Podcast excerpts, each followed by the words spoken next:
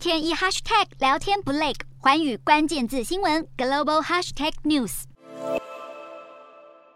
烈日照顶，民众走在街上，眼睛都快睁不开，纷纷撑起阳伞，戴起帽子，躲避毒辣的太阳。受到高压笼罩影响，日本各地都出现气温三十五度以上的猛暑日，全国接近一半的地区都热到发紫，有二十二个都道府县发布中暑警戒。高温有如火烤，日本最大两家保险公司从中嗅到商机，推出中暑保单，每日保险费最低只要一百日元，理赔范围涵盖高温和日晒所导致的住院和其他医疗费用，中暑保单四月推出时，原本销量平平，但随着热浪接连侵袭，销售量狂飙。光是六月二十九号一天就卖出了六千九百张，可见大家都被热怕了。气温居高不下，截至七月三号的一周内，甚至创下全日本一点四万人中暑送医的惊人纪录。中暑人数增加，加上持续狂烧的第七波新冠疫情，让救护人员疲于奔命。镜头转到东日本，各地因为上空大气不稳定。这几天来不断降下大雷雨，滂沱暴雨在多地造成不小灾情。福岛的二本松地区二十八号下午的一小时雨量就达到九十四毫米，创下观测史纪录。埼玉、山梨县等地也有多条道路淹成一片汪洋。另外，今年编号第五号的轻台桑达正以每小时三十公里左右的速度朝九州奄美大岛方向移动，预估会在九州一带造成豪大雨势。